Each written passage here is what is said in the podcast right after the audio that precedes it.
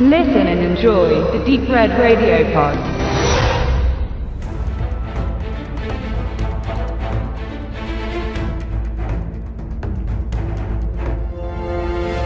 der Turtles Realfilm Reboot von 2014, angestrebt unter anderem von Michael Bay, konnte international mit einem Einspiel von fast einer halben Milliarde US-Dollar glänzen. Die Marke Turtles war immer stark. Basierend auf den Comics von Kevin Eastman und Peter Laird entstand 1984 die erste Zeichentrickserie, die mit zehn Staffeln sehr erfolgreich bis Mitte der 90er lief und währenddessen und danach immer wiederholt wurde. Die drei Realfilme von 1990 bis 1993 waren ebenfalls erfolgreich. Es schloss sich eine wenig populäre Realserie an und eine zweite Zeichentrickserie, die auf sieben Staffeln kam und mit einem abendfüllenden Film abgeschlossen wurde. Des Weiteren etablierte man ein computeranimiertes TV-Format. 2007 traten die Kröten dann auch wieder im Kino auf, ebenfalls als CGI-Figuren. Um dieses Imperium herum gestalteten sich wahnsinnig viele Merchandise-Artikel, Actionfiguren, Konsolenspiele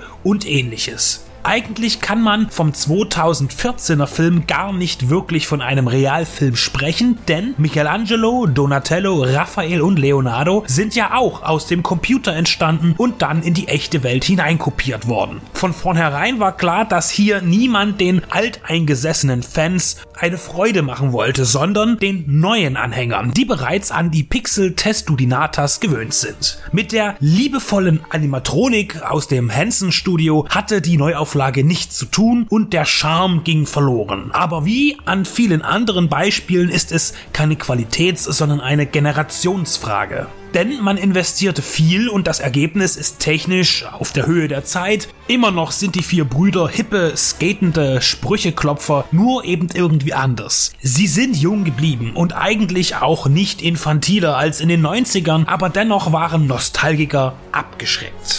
Der neue Turtles-Film heißt Out of the Shadows. Nach dem Sieg über den Erzfeind Shredder gibt es in New York City keine Ruhe, denn kaum ist der finstere Ninja-Meister in Ketten gelegt, wird er auch schon wieder von der Food Gang befreit. Ein wissenschaftlicher Mitstreiter macht zu diesem Zweck eine Art Wurmloch-Transporttechnologie nutzbar, durch die Shredder nicht umgehend von A nach B befördert wird, sondern vorher über X in die Dimension des Superhirns Krang der ihn eine Zusammenarbeit vorschlägt, um die Erde in die Knie zu zwingen und über sie zu herrschen.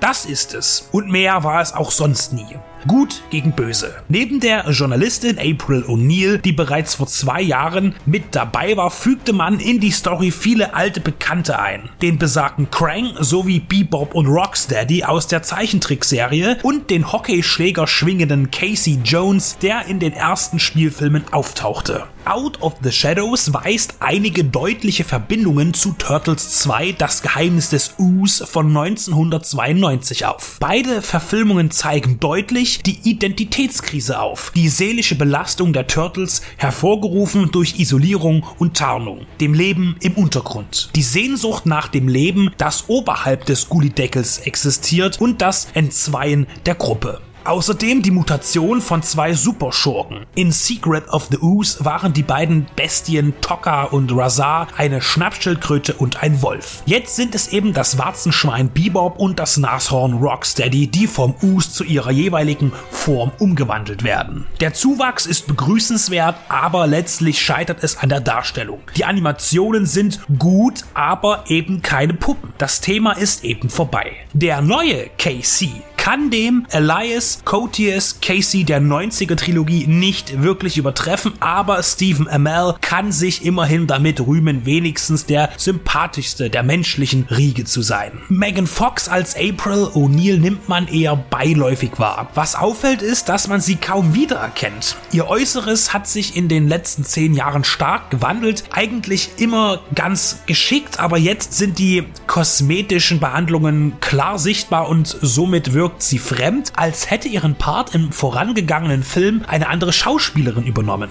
Will Arnett ist fast unsichtbar und ansonsten gibt es keinen wirklich wichtigen Humanoiden, mal abgesehen von Shredder, Brian Tay, der aber auch schnell aus dem Gedächtnis verschwindet. Das Drehbuch strotzt vor Logiklücken, man darf dabei natürlich auch nicht vergessen, dass es um vier Schildkröten geht, die in der Kanalisation leben, Jinjitsu beherrschen und Pizza essen. Man erwartet keinen physikalisch plausiblen Film, aber man sollte die eigene Geschichte schon ernst nehmen. Eine Realverfilmung sollte auch immer noch den dazugehörigen Anspruch behalten, sonst hätte man auch einfach wieder einen Animations- oder Trickfilm daraus machen können. Auch manch einer könnte sich eben daran stören, dass beispielsweise Donatello problemlos auf die fremddimensionale Computertechnik zugreifen kann, sich ohne großes Aufhebens hineinhacken und agieren sowie Daten lesen kann. Ebenfalls ein schwer fassbarer Klassiker, wenn das Motorrad langsamer ist als der zu Fuß Flüchtige. Das geht so einfach nicht, auch nicht in einer Comic-Verfilmung. Die Zuschauer sind jung, aber nicht unbedingt blöd.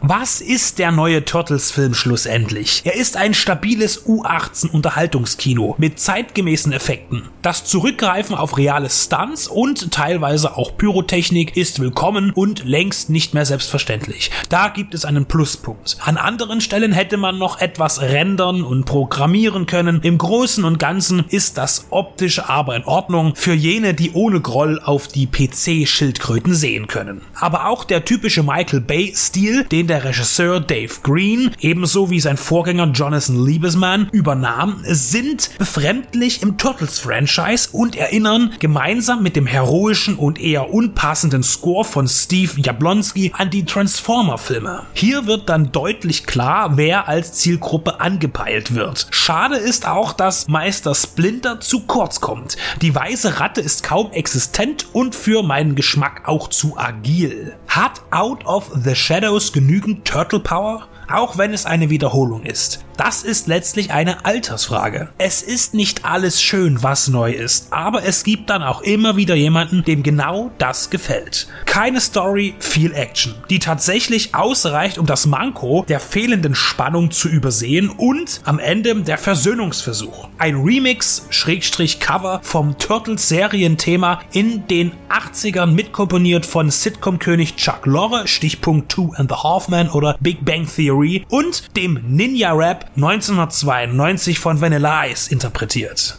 Fazit, keine gute Aussichten für die alten, aber sicher für die neuen Schildkröten-Fans. Eine Analyse der 90er Spielfilmreihe findet ihr auf unserer Seite und verlinkt in den Show Notes zu diesem Beitrag, erarbeitet und eingesprochen von Max. Und die schriftliche Kritik zum 2014er Turtles-Film von Sophia Glasel ist ebenfalls bei uns zu finden.